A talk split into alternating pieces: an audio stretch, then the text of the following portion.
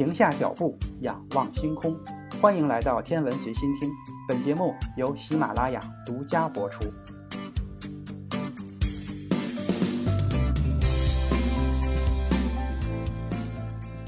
欢迎收听原创严选。薛定谔的波动力学具有直观吸引力，在数学上更为人熟知，更容易接受。越来越多的物理学界的成员转而支持波动力学的方法，让海森堡越来越感觉到矩阵力学正面临着失败。除了诠释的问题，还有更多面临的危险，比如薛定谔非常顽固地试图消除量子跃迁，并回归到经典时空的观点。如果波动力学被广泛的接受，成为最深刻的量子定律，如果这样的话，海森堡未来的职业生涯也可能处于危险之中。一九二六年的四月，海森堡拒绝了莱比锡大学理论物理学副教授的职务，便倾向于选择回到哥本哈根的波尔理论物理研究所。德国有一个传统，一个年轻有抱负的学者总是要接受第一次提供给他的教授职位。海森堡的父亲建议他接受莱比锡的教职，但是他所咨询过的大物理学家都建议他去哥本哈根。最终，他在一九二六年的五月回到了哥本哈根。虽然海森堡承认薛定谔的数学形式体系让人感到亲切和实用，但他在1926年的6月写给泡利的一封信中指出，这些方法应该为矩阵力学服务，仅限于计算个别的矩阵元。与此同时，他还意识到波动方程可以提供迄今为止在矩阵力学中缺乏的一些物理诠释的元素。一切都在发生着改变。海森堡为了重新获得主动权。他决定就这个问题和薛定谔面对面的直接展开辩论。第一次辩论的机会出现在1926年的七月底，受维恩和索莫菲的邀请，薛定谔在慕尼黑举办了两次讲座。一次讲座是给德国物理学会的巴伐利亚分会，另一次是为一些挑选出来的量子物理学家。这个时候，海森堡刚刚接受了他的新职位。成了哥本哈根大学的讲师兼尼尔斯·波尔的助理，他一直忙于熟悉波动力学。海森堡带着一大堆的问题参加了薛定谔的两次讲座。薛定谔在做第一次讲座的时候，海森堡并没有发言。但是当薛定谔在七月二十四日星期六上午结束他的第二次演讲的时候，海森堡站出来表达了他的反对意见。海森堡认为，薛定谔设想的波动力学无法解释一些相对具有根本性的物理现象。它无法解释普朗克的辐射定律、康普顿效应或光谱线强度，这些都是只能用不连续性和量子跃迁等观点来解释的现象。而薛定谔的连续的波动力学无法与这些观点相容。听众们的反应跟海森堡所希望听到的不大一样。海森堡非常失望。演讲结束后不久。他写信给波尔，波尔也十分理解海森堡的遭遇，并决定邀请薛定谔去哥本哈根进一步讨论这些问题。薛定谔同意在一九二六年的九月底拜访波尔。这次讨论将是一系列重要对话的第一轮，这些对话将塑造量子理论的未来发展，并塑造我们有关物理实在的概念。一九二六年九月底，薛定谔前往哥本哈根。波尔和海森堡从哥本哈根火车站一接到薛定谔，他们的辩论就开始了。波尔和薛定谔之前并没有见过面，但在对待薛定谔的时候，波尔表现得寸步不让。他觉得他和海森堡是对的，薛定谔是错的。现在波尔的使命是让薛定谔看到真正的光明，但是薛定谔也对如何诠释他的波动力学有着深刻的信念和根深蒂固的立场。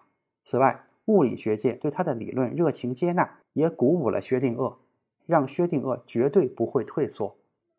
薛定谔指出，量子跃迁完全无法理解，在原子内部移动的电子是如何做出这种不连续跳跃的？这种跳跃应该是逐渐的，还是瞬间完成的？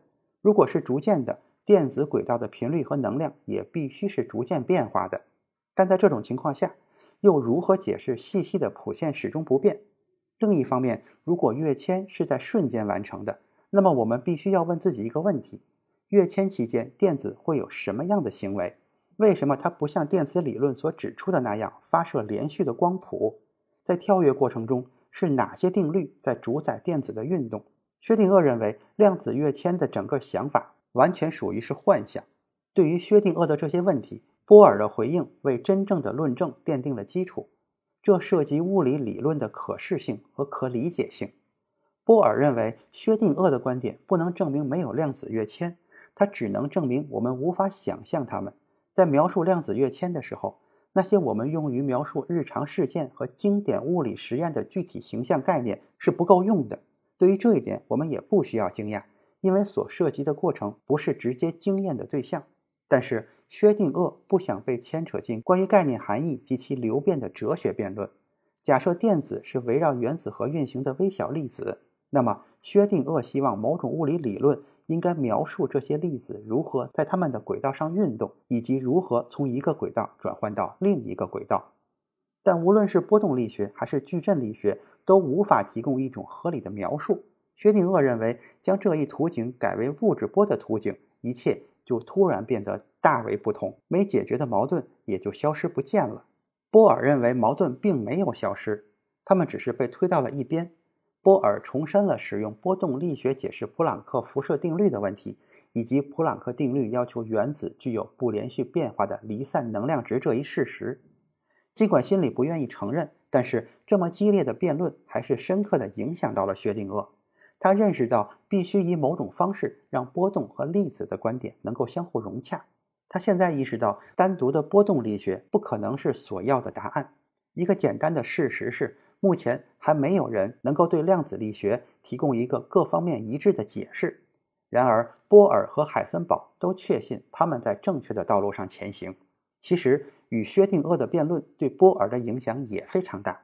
薛定谔掌握与经典物理相关的各种波动概念，以及他对提供某种时空可视性的理论的不懈追求，让波尔认清了他们都在努力解决的问题的确切本质。